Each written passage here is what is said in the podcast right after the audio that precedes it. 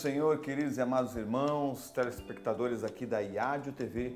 Estamos mais uma vez aqui para uma pré-aula da Escola Bíblica Dominical de Jovens e nesta oportunidade nós estaremos falando sobre a lição número 4, que é a fé cristã e o conhecimento científico. Para isso nós teremos que introduzir e tratar um pouco sobre essa questão de quando nós falamos sobre fé cristã e ciência, a maioria das pessoas, elas tratam este assunto como se fossem divergentes, como se a fé cristã estivesse contra a ciência e a ciência contra a fé cristã. E nesta aula, você, professor de escola bíblica dominical ou aluno que está nos vendo, nos assistindo, você vai ver que nesta aula nós aprenderemos que não é bem assim como as pessoas pensam e que a fé cristã e a ciência elas podem andar unidas, caminhando juntas. E nós vamos ter alguns pontos aqui importantes para compreendermos essa questão da ciência, do conhecimento e da, da, da, da questão da espiritualidade e da fé que podem estar unidas um ao outro, ok? Então nós vamos tratar aqui de alguns pontos e no primeiro ponto, no primeiro tópico, que é racionalismo e fé cristã. Neste ponto nós vamos aprender um pouco sobre o que é racionalismo e o que é fé cristã e unir um pouco esses pontos para nós nos aprofundarmos um pouco. O primeiro subtópico trata diretamente sobre racionalismo. E aqui o autor da nossa lição, ele vai tratar justamente do que seria o racionalismo e ele vai dar um parecer aqui segundo o dicionário teológico que diz que o racionalismo é um sistema filosófico que tem como critério único da verdade a demonstração racional das coisas. Para o racionalista, tudo o que escapa à luz natural da razão não merece ser considerado. Ou seja, Racionalismo significa julgar todas as coisas, toda a existência, todos os acontecimentos à luz da razão.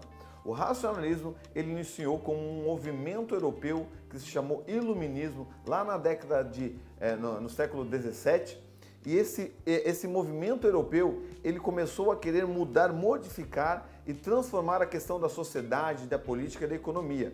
E a base dessa mudança viria através do racionalismo, da razão. Então eles começaram a colocar a razão como a base de todas as coisas e colocaram, começaram a colocar a religião, que era uma explicação um pouco que ia além e que é, precisaria da fé, começaram a colocar de lado. Então o iluminismo ele começou a colocar e colocar a, a religião de lado para dar centralidade agora à fé, porque desde a história da humanidade a religião sempre teve o centro de todas as coisas e sempre quando eu ia tratar alguma coisa da história, a religião sempre estava no centro. Então o iluminismo tirou a religião do centro para colocar a razão. E nós vamos ver que isso, a razão, ela é importante, mas ela não pode ser o fundamento de todas as coisas. O que seria a razão?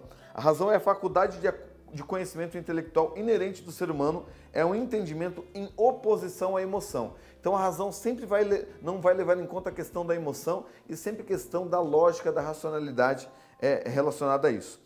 Então, nesse meio do, do, iluminismo e do racionalismo, veio alguns filósofos importantes que a própria lição vai nos trazer, como Spinoza e Leibniz, mas o mais importante dele foi René Descartes. E René Descartes que deu o fundamento para, para a questão de colocar dúvidas sobre as coisas e a questão justamente que é chamado do é, é, racionalismo cartesiano, que é você analisar todas as coisas pela lógica, tendo evidências para isso e fundamentando todas as questões na razão humana. Então René Descartes começou a colocar e firmar essa questão da racionalidade, tirando e colocando sempre dúvidas em todas as coisas. E nós sabemos que a própria lição vai tratar disso, sobre essa questão de duvidar. Então, a parte importante, um, um, um lema que era, era bem conhecido de Descartes, era penso, logo existe. Então ele quis dizer que a existência era baseada no pensamento, quer dizer, na racionalidade. Então a existência era provada justamente pela questão de nós pensarmos. E, o, e a, o racionalismo ele começou a se distanciar um pouco da religião, que era já uma base e o centro da, de toda a sociedade. Então, esse primeiro ponto, você vai, o, o, o, professor vai tratar mais essa questão da racionalidade e vai tentar explicar. Por isso, eu peço para você, professor, você estude um pouco essa questão do racionalismo, estude um pouco essa questão dos filósofos e também, se é importante, você que ainda não adquiriu, você adquirir o livro de apoio da Escola Bíblica Dominical, que só somente duas classes possuem esse livro de apoio, que é a classe dos adultos e a classe dos jovens. Então, há um livro de apoio para esse trimestre que você vai ver que ele trata de questões que vão além da própria lição, que vão também te ajudar nessa questão do racionalismo. O nosso segundo subtópico é crer ou duvidar. Então, como nós falamos sobre esses filósofos racionalistas, e a lição vai tratar disso, uma das questões que eles colocavam era que tudo era questionável tudo deveria se duvidar. E um dos pontos principais, até mesmo da questão do método científico, da investigação científica, é, é justamente você duvidar e questionar aquilo para que você venha ter novas soluções, um, um, novo parecer de você pensar naquilo, questionar e racionalizar para que você viesse chegar em conclusões relacionadas à própria experiência científica. Então, quando você fazia uma experiência e tinha imprecisão, não era certa aquela experiência, aquilo para a ciência não era algo ruim, mas era algo que traria novas dúvidas e trariam novas soluções para os problemas que estariam sendo questionados. Então, neste ponto, vai tratar justamente disso, dessa questão que a própria ciência ela vai questionando justamente, questionando todas as coisas para chegar a um ponto principal e através das evidências que são colocadas de maneira lógica, você chegar num resultado específico daquilo que você está questionando. E nós sabemos que, biblicamente, a dúvida ela não pode ser o, o, o, a máxima do cristão, porque a dúvida, como diz Tiago 1,6, porque o que duvida é semelhante à onda do mar que é levada pelo vento, lançada para outra parte. Então a dúvida ela não é somente uma questão que nós devemos colocar em pauta. Nós devemos ter questionamentos, mas a nossa firmeza deve estar na verdade absoluta do cristianismo. E esses filósofos que é, é, trouxeram essa questão do racionalismo, essa questão da dúvida, surgiu posteriormente, mais para frente, no século XVIII, outros filósofos que começaram a colocar de lado realmente a questão da fé. E eles começaram a entrar por um, por um ceticismo, quer dizer, não crer realmente que a religião seria importante para a sociedade. Então você vai ver como é, filósofos como é, Jacques Rousseau, Voltaire, Lessing e Immanuel Kant, que eram filósofos que eles colocavam a, a, a eles rejeitavam a religião tradicional e o te, baseada no teísmo. Então eles colocavam de lado. E para eles os conceitos iluministas do conhecimento eram o principal para a conduta da sociedade, para o crescimento da sociedade. Então a razão era o principal fator, fator que ia trazer crescimento à sociedade e você tinha que colocar tudo em dúvida para que os questionamentos viessem para você ter novas conclusões que viessem trazer cada vez mais crescimento à sociedade. E isso ia colocando de lado porque o cristianismo e a religião, eles têm fundamentos absolutos, verdades absolutas que são inquestionáveis. E questionar isso seria é, é, ir contra a própria ortodoxia, a própria questão das doutrinas da fé cristã, que são essenciais para o nosso crescimento espiritual. E por isso, dentro dessa questão, e nós não vamos entrar nisso que a gente já tratou em outros trimestres, entra justamente a teologia liberal, que foi uma resposta religiosa para as, as questões iluministas que vieram questionar até mesmo a Bíblia, os autores da Bíblia, e questionar até mesmo os milagres, e por aí entrou a questão da teologia liberal, o existencialismo e tudo mais, e nós vamos tratar em outras lições aqui em relação ao próprio existencialismo. Então, é importante nós tratarmos disso com os nossos jovens, porque essa questão, hoje nós vemos os jovens questionando todas as coisas justamente é, influenciados pela questão desse movimento, né, desse racionalismo cartesiano que quer fundamentar todas as coisas tendo evidências e embasamento lógico para tudo, mas as questões da Bíblia, as questões do cristianismo, eles têm por base a fé naquilo que nós não vemos e a convicção naquilo que nós esperamos em Deus. Então, esse é o fundamento do nosso segundo subtópico.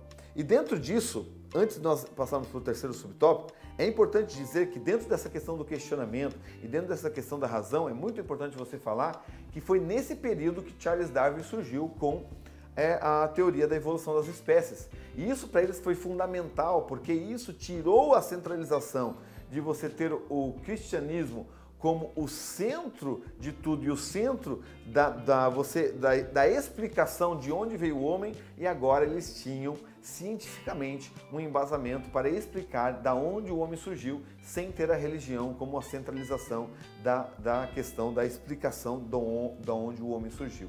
Então, Charles Darwin, mesmo ele sendo cristão e ele tendo, ele só foi tratar de evidências, ele trouxe, iniciou algo que depois a ciência abraçou como verdade inquestionável, porque hoje muitos cientistas acham inquestionável você é, é, questionar a teoria da evolução. Para eles, isso, para eles a teoria da evolução é uma verdade absoluta, mesmo que eles é, ensinem você a questionar tudo, mas você não pode questionar isso, porque justamente porque é, é, é, é o que eles têm para que eles tirem a religião de foco. Mas nós sabemos que boa parte dos, dos cientistas cristãos, eles tinham uma explicação lógica da questão da própria criação e outros cristãos também, nós vamos tratar isso um pouco mais adiante no nosso estudo aqui. Então vamos para o terceiro subtópico, aprender e produzir conhecimento. Professor, você tem que saber que Deus criou o ser humano e fez ele um ser pensante, criativo e racional. Isso a nossa lição está tá tratando.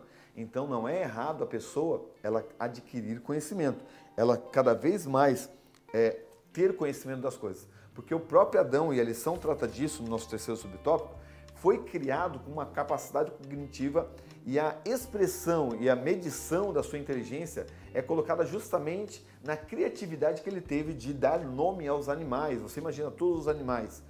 É, para que você desse o um nome aos animais, você teria que ter uma racionalidade, teria que ter uma criatividade grande para fundamentar e colocar os nomes exatos que nós temos hoje. Por isso você pode até brincar com o seu jovem que você olha para o elefante e você vê, o elefante tem cara de elefante, né? o jacaré tem cara de jacaré.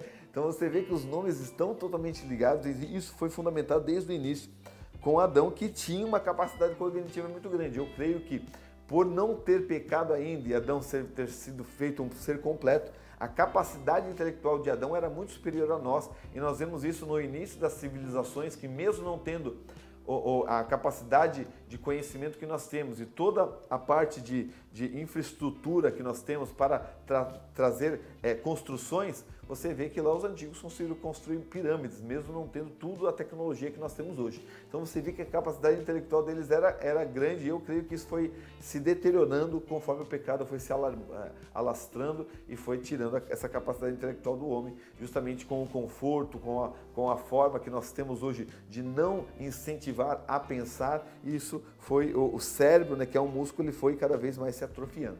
Mas isso é outra questão. O importante aqui é trazer a questão do conhecimento é justamente isso. O homem é um ser inteligente. O homem tem capacidade intelectual. A capacidade intelectual do ser humano é uma característica complexa e multifacetada se refere à capacidade de processar informações que nós vamos aprender, raciocinar, resolver problemas, tomar decisões. Tudo isso envolve a capacidade cognitiva do homem por mais que o ser humano ele, ele cresça de maneira tecnológica e cada vez mais nós vemos celulares com capacidades é, superiores a cada ano, nós vemos que são computadores hoje na palma da mão. O homem ainda não tem a capacidade de analisar o maior computador feito de todos, que é o nosso cérebro. O cérebro humano ainda é um mistério para a humanidade. E você vê que isso veio, foi feito por Deus e isso envolve a nossa inteligência.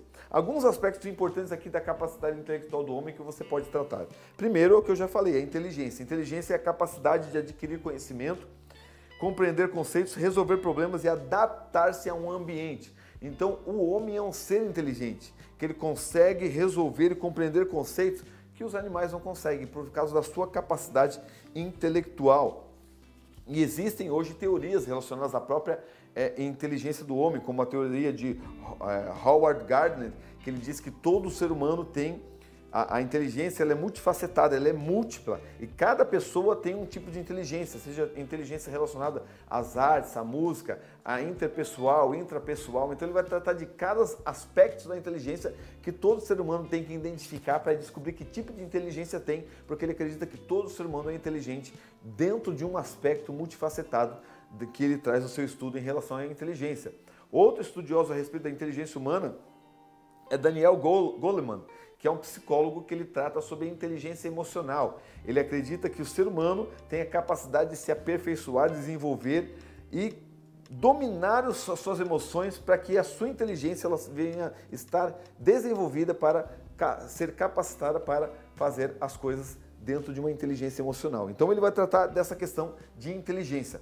O ser humano também ele mostra sua capacidade intelectual justamente no seu aprendizado. O ser humano é um ser com capacidade de aprender e cada vez mais absorver informações, fazer conexões entre essas informações e aplicar essas informações em situações diferentes. Nós vemos que tem animais que podem ser domesticados e até mesmo adestrados, em que através da repetição você ensina os animais a fazerem determinadas coisas e a gente fala, olha como ele é inteligente, mas não, o animal ele age por instinto e ele age por repetição e por aquilo que ele recebe em fazer determinada repetição, mas ele não é capaz de, em algumas circunstâncias, é, é, é, resolver conceitos e aplicar isso em situações que não estejam envolvidas dentro daquilo que ele já está acostumado. O ser humano não. Ele pode pegar essa capacidade de aprender e aplicar em determinadas circunstâncias, o que mostra que o aprendizado faz parte da capacidade intelectual do homem. Outra questão é a memória. Embora os animais irracionais eles possuem uma, uma determinada memória, o ser humano tem uma capacidade de memória muito grande, que passam anos e ainda nós nos lembramos de questões relacionadas à nossa própria infância. Então você vê que a nossa capacidade intelectual de memória é muito grande. Dentro de, de repente, nós estamos andando na rua e nós vemos algo algo que está relacionado ao passado e o nosso cérebro busca nas nossas caixinhas aqui de memória, no nosso HD, memórias que estão lá atrás, através de um, de um cheiro, através de, um, de, um, de uma música. Então, tudo isso tem relação à capacidade da nossa memória de guardar questões por anos e que os animais racionais não têm, eles guardam de curta memória e por repetição. E nós temos uma capacidade de nos lembrarmos de coisas bem antigas.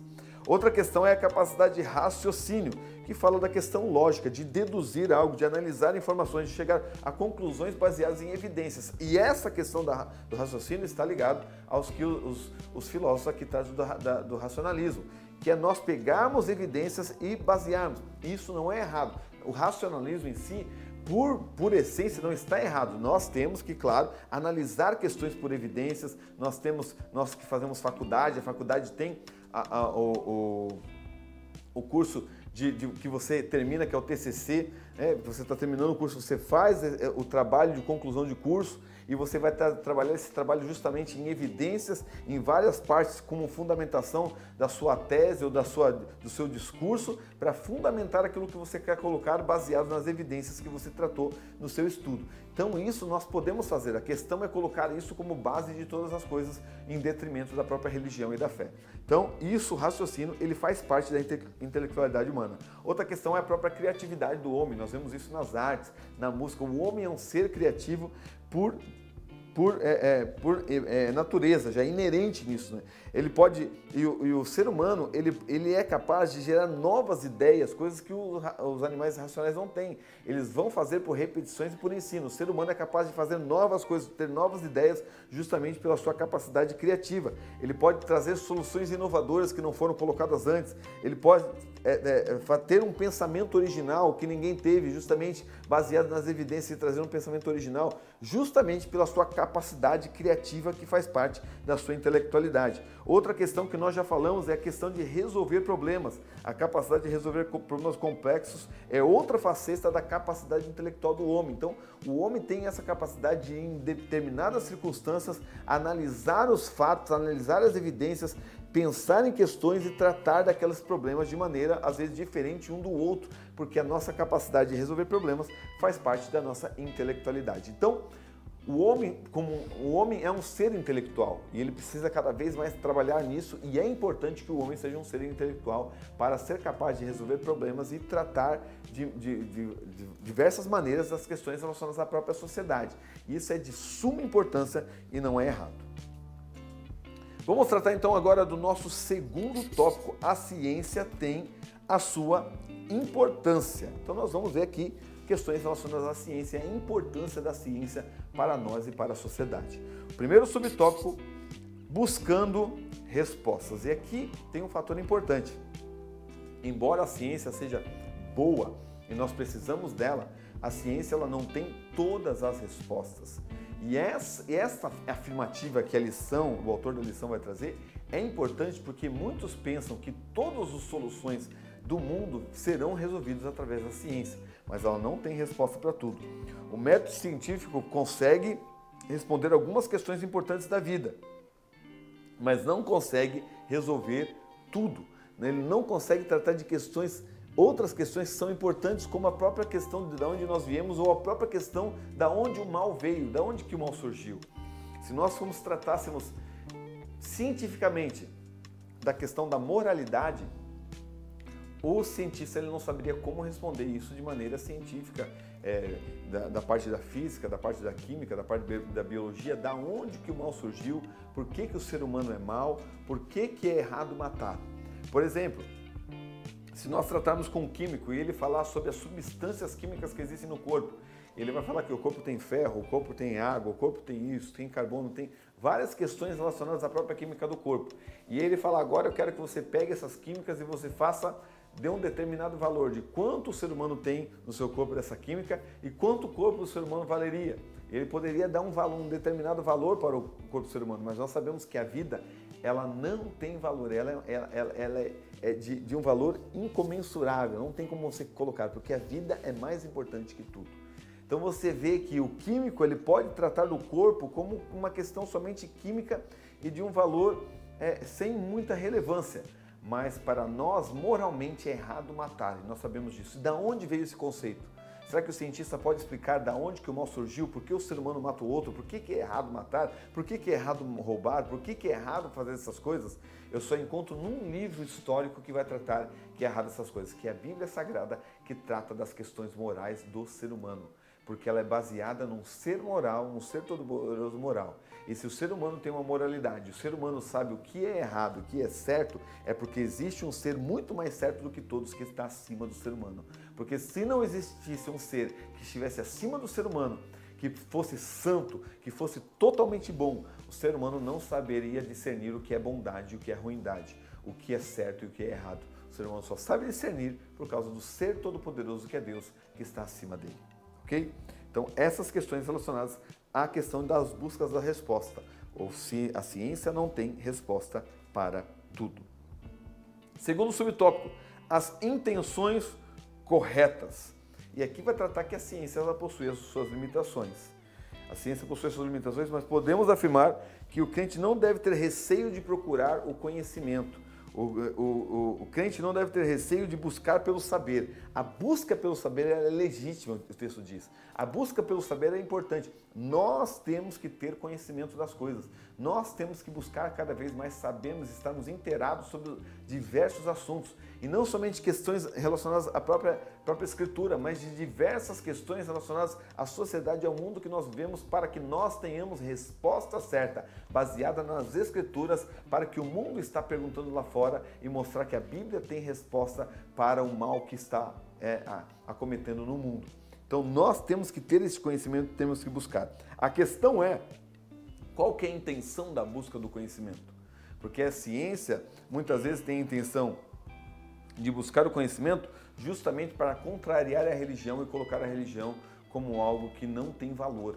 Então, muitos cientistas eles buscam conhecimento querendo colocar o cristianismo como algo que não tem valor e somente a ciência tem o valor é, é, fundamental para a existência da sociedade mas eles não sabem que foi o cristianismo que construiu o, o, o Ocidente e foi baseado na fé cristã e nas doutrinas das Escrituras e na fundamentação da moralidade bíblica que o Ocidente foi construído e foi fundamentado. As escolas elas foram cada vez mais incentivadas justamente após a reforma, porque as pessoas queriam que as pessoas as pessoas queriam que a sociedade aprendesse a ler, soubesse ler para ler as escrituras. Então o cristianismo ele foi muito importante para a sociedade, mas a busca por conhecimento, muitas vezes os cientistas querem colocar isso de lado. Você quer ver? Está passando recentemente, estava no cinema um filme chamado Oppenheimer, que conta a história de um cientista que criou a bomba atômica. E você vê, a busca do conhecimento dele foi justamente para ser um bem para a sociedade. Mas criando a bomba atômica, ele trouxe a morte de milhares de pessoas. Então você vê que a busca do conhecimento ela é boa, mas nós temos que ter a motivação correta para fazer o que é certo. Porque buscar conhecimento com motivações erradas para fazer o mal às pessoas não é uma coisa muito boa, ok? Então, a intenção de buscar conhecimento ela é muito boa e esse subtópico vai tratar sobre isso. Terceiro subtópico, o crente reconhece que a ciência tem a sua importância nós reconhecemos o valor do conhecimento científico. e de sempre permanecer fiel ao Senhor. E não é errado você colocar, admitir o valor da ciência, você não se torna um herege, diz a lição, né? Você não vai se tornar uma pessoa que não cristã justamente por admitir o valor da ciência. Nós sabemos que o valor da ciência, ela melhora a qualidade de vida, ela traz medicamentos, fonte de energia. Hoje nós estamos aqui com ar condicionado. Isso só foi só foi produzido porque pessoas buscaram conhecimento e através de, das ciências tecnológicas puderam produzir o ar-condicionado e até a câmera que você está me assistindo agora e me assistindo agora no YouTube foram pessoas que se utilizaram da ciência da tecnologia para que nós pudéssemos ter essa interação agora e você é, estar é, adquirindo mais conhecimento, fundamentação para a sua aula justamente por causa da ciência. Então a ciência é de suma importância para a sociedade e nós cristãos, nós sabemos disso. Um livro importante de Charles é, Colson e Nancy Percy, que a lição vai trazer, que é a sua obra. E, e agora, como viveremos, eles vão dizer que a ciência ela afeta toda a nossa visão de mundo. Não só ideias sobre religião e ética, mas também sobre arte, a música e a cultura popular. Então a ciência ela vai abranger tudo. Vai abranger toda a questão da nossa cosmovisão, da visão que nós temos de mundo. A ciência ela vai produzir isso e conforme o mundo que nós estamos vivendo e a ciência que está sendo produzida, isso vai mudar, modificar o pensamento que nós temos na questão do mundo. Por isso que a ciência é importante, mas nós temos que tomar cuidado para que ela não venha nos dominar e nós vamos ter um conceito errado sobre as questões próprias do mundo. Então tome cuidado com essa questão da ciência, ok? Vamos para o nosso terceiro tópico que é a ciência e a fé cristã, nosso terceiro e último tópico.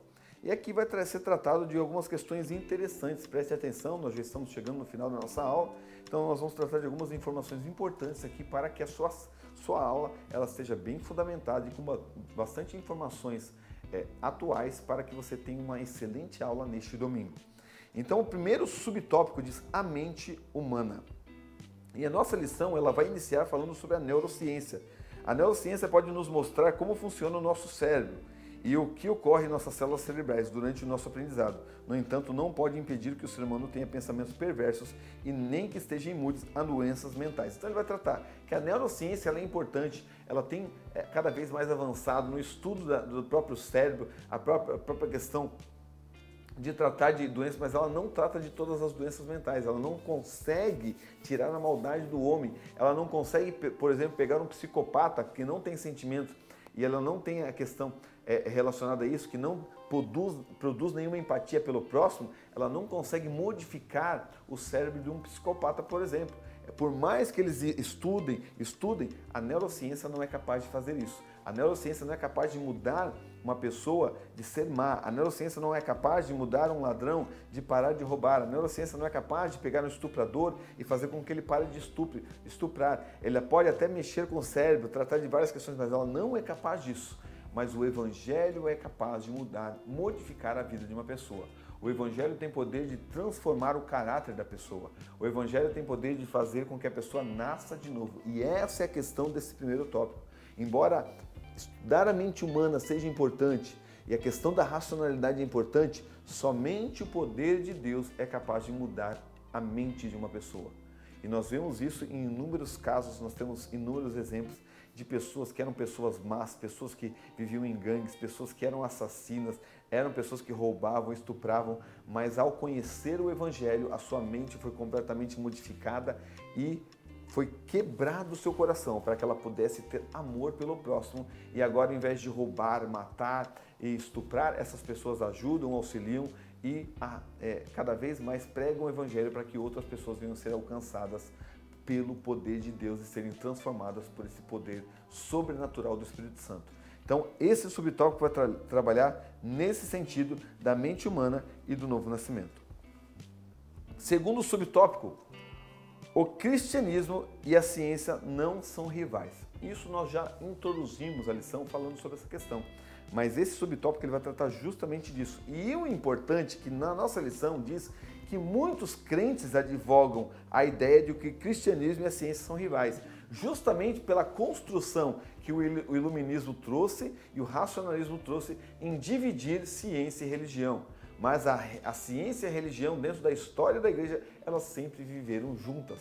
E os cientistas, boa parte deles, a maioria deles, no início, eram cristãos que buscavam nas leis da natureza, conhecer as leis da natureza, porque eles entendiam que essas leis da natureza existia um legislador, que era o Deus Todo-Poderoso, que colocou essas leis na natureza e eles buscavam estudar as leis que o Criador fez. Então você vê que os próprios cientistas tinham uma motivação de estudar a ciência justamente por causa da sua fé no cristianismo. E nós vamos ver isso de maneira bem clara aqui.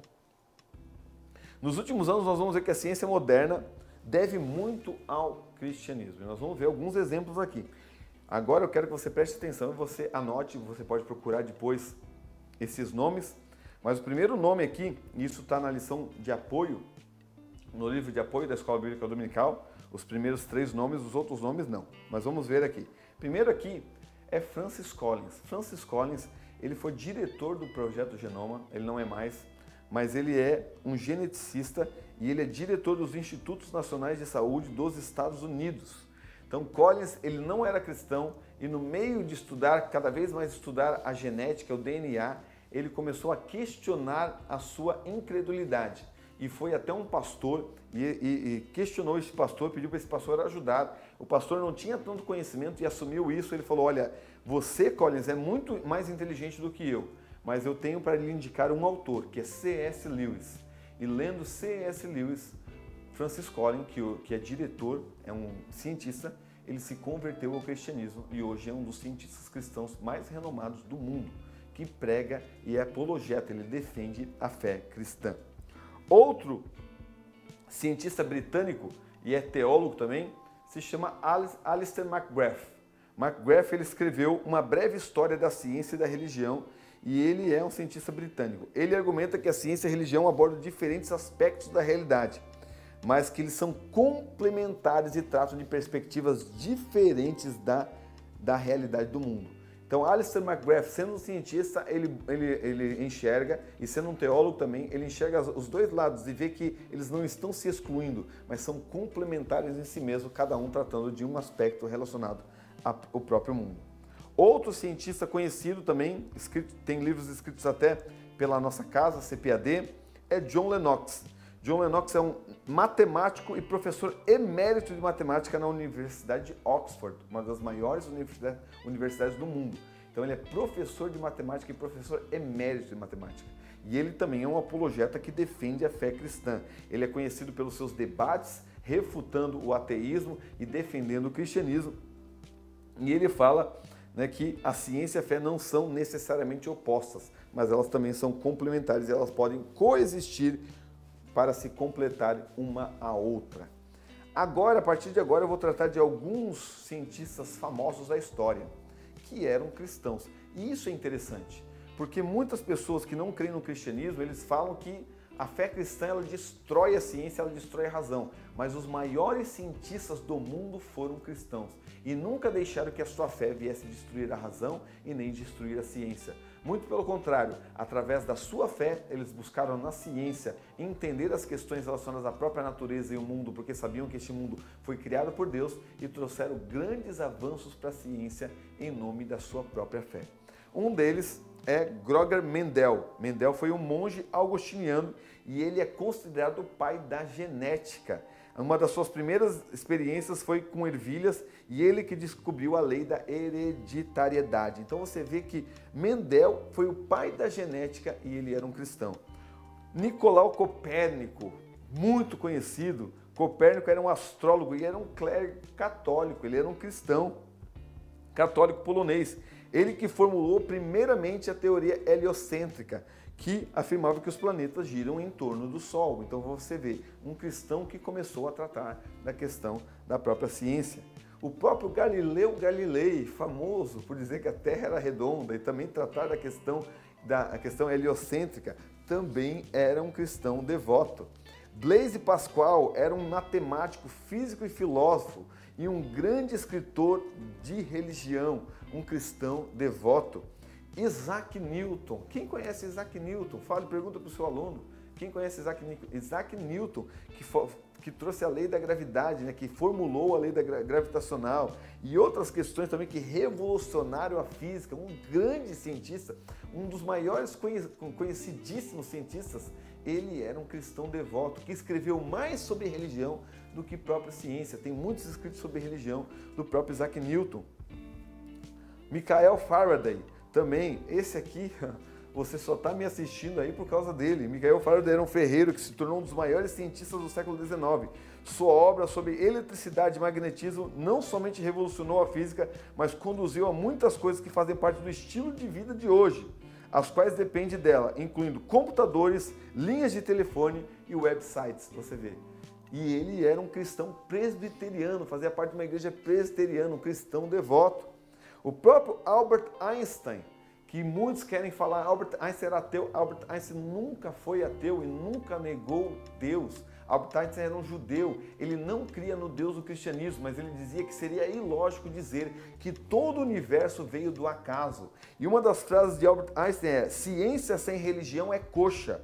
E a religião sem ciência é cega. Ele dizia que a religião e a ciência deveriam andar juntas. E ele nunca negou a existência de Deus. Ele só não cria no Deus do cristianismo, mas não negava a existência de um ser superior que criou todas as coisas, porque para ele seria ilógico toda a harmonia do universo ser criada do nada. Você vê que eu citei aqui rapidamente, você pode voltar né, para analisar cada um desses, desses teólogos, mas cada um deles são cristãos genuíno. Isso que eu não citei Francis Bacon, outros teólogos, é, outros cientistas importantes, todos cristãos genuínos, devotos, que buscavam na ciência uma explicação lógica para as questões da vida, mas nunca negavam a sua fé e nunca negaram o cristianismo em prol da ciência. Você vê que a ciência e a religião, elas podem andar unidas. Nosso terceiro subtópico, a universidade e o abandono da fé. E essa aqui é uma questão triste, queridos. Porque nós vemos que cada vez mais, e por isso que é importante você enfatizar para o seu, o seu aluno venha participar da escola dominical, principalmente nesse trimestre que vai tratar, esse trimestre, ele é um trimestre apologético, ele vai tratar de apologia, de, da defesa da fé cristã em relação ao, aos muitos ataques que a fé cristã tem, justamente nas faculdades. É importante o seu jovem estar nessas lições. E aqui fala justamente disso, por que, que os jovens cristãos estão indo para as faculdades e abandonando a sua fé. Por que, que eles vão tratar lá de questões e eles acabam se esfriando na fé? E uma Nancy Persson, que é uma teóloga de suma importância da nossa atualidade, que tem um livro que é um clássico, que eu não li ainda, está lá na minha lista de leitura, que é Verdade Absoluta. Tentei ler esse ano, mas não deu tempo, queria, gostaria de ler. Ela diz assim, ó, segundo ela, em grande parte, os jovens abandonaram a fé porque eles não foram ensinados a desenvolver uma cosmovisão bíblica. Será? Nancy diz mais, relatando que uma escola cristã americana, um professor de teologia desenhou de um lado do quadro um coração e de outro um cérebro. Depois ele se virou para os alunos e disse: O coração é o que usamos para a religião, ao passo que fazemos uso do cérebro para a ciência. Será que é assim mesmo? Será que a nossa religião é somente parte do pressuposto da própria emoção? Será que a nossa religião não se utiliza da razão? Não. A nossa religião ela é baseada na razão.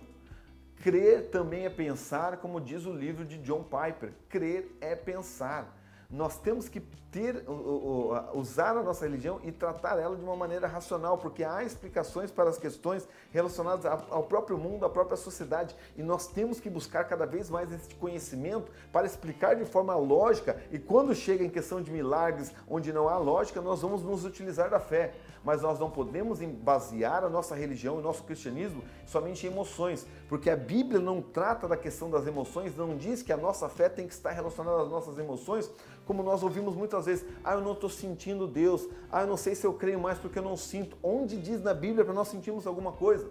A Bíblia diz para nós cremos e crer remete a pensar. Para nós termos fé, nós temos que ter fé não no, no, no escuro. Tem gente que diz que a fé é dar um passo no escuro. Não. A fé não é dar um passo no escuro. A fé é dar um passo firmemente firmado, crendo que aquilo que Deus diz na Sua palavra é a verdade. E a nossa fé não está baseada num fideísmo, somente fé na fé. A nossa fé está baseada no que as Escrituras dizem a respeito de Deus. E você crer nisso, no que as Escrituras dizem, bate do pressuposto da nossa racionalidade em saber aquilo que a Bíblia está ensinando. Por falta de nós trazermos isso para os jovens e muitas vezes não ensinarmos eles a pensarem biblicamente e termos uma visão bíblica do mundo, os jovens vão para a faculdade e acabam se distanciando do cristianismo. Porque, como diz um determinado teólogo, agora não sei se foi Paul Washer que disse, eu não sei, não, não, não, não sei dizer ao certo, mas diz que os nossos, nós cremos que os nossos jovens podem aprender matemática, podem aprender ciência, podem aprender química, mas nós não cremos que eles podem, eles podem aprender a Bíblia. Por que, que nós cremos que os jovens não podem, não podem se aprofundar nas escrituras? Por que, que nós não trazemos questões de fóruns teológicos, de encontros teológicos, café teológico para os nossos jovens, para eles tratarem da questão do ateísmo, do homossexualismo e eles questionarem e ter pessoas capacitadas para responderem esses jovens para que eles venham ter uma visão bíblica do mundo? Muitas vezes a, a, a, fundamentação bíblica desses jovens é muito rasa e quando eles vão para a faculdade, eles não têm, não conseguem firmar o seu passo no cristianismo. E não pense que isso é só culpa das faculdades, porque o cristão ele não é contra a faculdade, não é contra o crescimento teológico, é o crescimento de conhecimento, como nós já vimos aqui. As maiores faculdades do mundo foram criadas por cristãos. Oxford foi criada por cristãos. Eu coloquei aqui a Universidade de Princeton, que é uma universidade, universidade muito famosa dos Estados Unidos. Ela foi criada por sete presbiterianos. A Universidade de Harvard, a maior universidade do mundo, considerada a maior universidade do mundo, de Harvard, foi criada pelo governo de Massachusetts, tendo como primeiro, primeiro financiador um pastor chamado John Harvard. A, a faculdade de Harvard é chamada de Harvard porque o maior financiador era o pastor presbiteriano John Harvard. Então, as maiores universidades dos Estados Unidos e do mundo foram criadas por cristãos. Foram os cristãos que incentivavam a estudar, eram os cristãos que incentivavam a ter um, uh, menos analfabetos para que as pessoas pudessem ler as Escrituras. Foram os cristãos que incentivavam isso. E hoje nós vivemos num conflito do cristão com o conhecimento, como se o conhecimento trouxesse esfriamento espiritual. Mas o conhecimento teológico, o aprofundamento da Bíblia, ele não apaga ao verdadeiro fogo, ele apenas apaga o fogo estranho, o fogo que não traz produção espiritual para ninguém, mas o conhecimento teológico firma a pessoa nas escrituras, firma na fé e traz a cosmovisão verdadeira para os nossos jovens. Ok, queridos? Obrigado por nos ouvir neste tempo que tivemos aqui, que você venha ter uma excelente aula neste domingo e que você possa cada vez mais trazer crescimento para os seus jovens através da fé cristã e do conhecimento científico. É, Evangelista Anderson Fábio aqui. Meu abraço em nome de Jesus.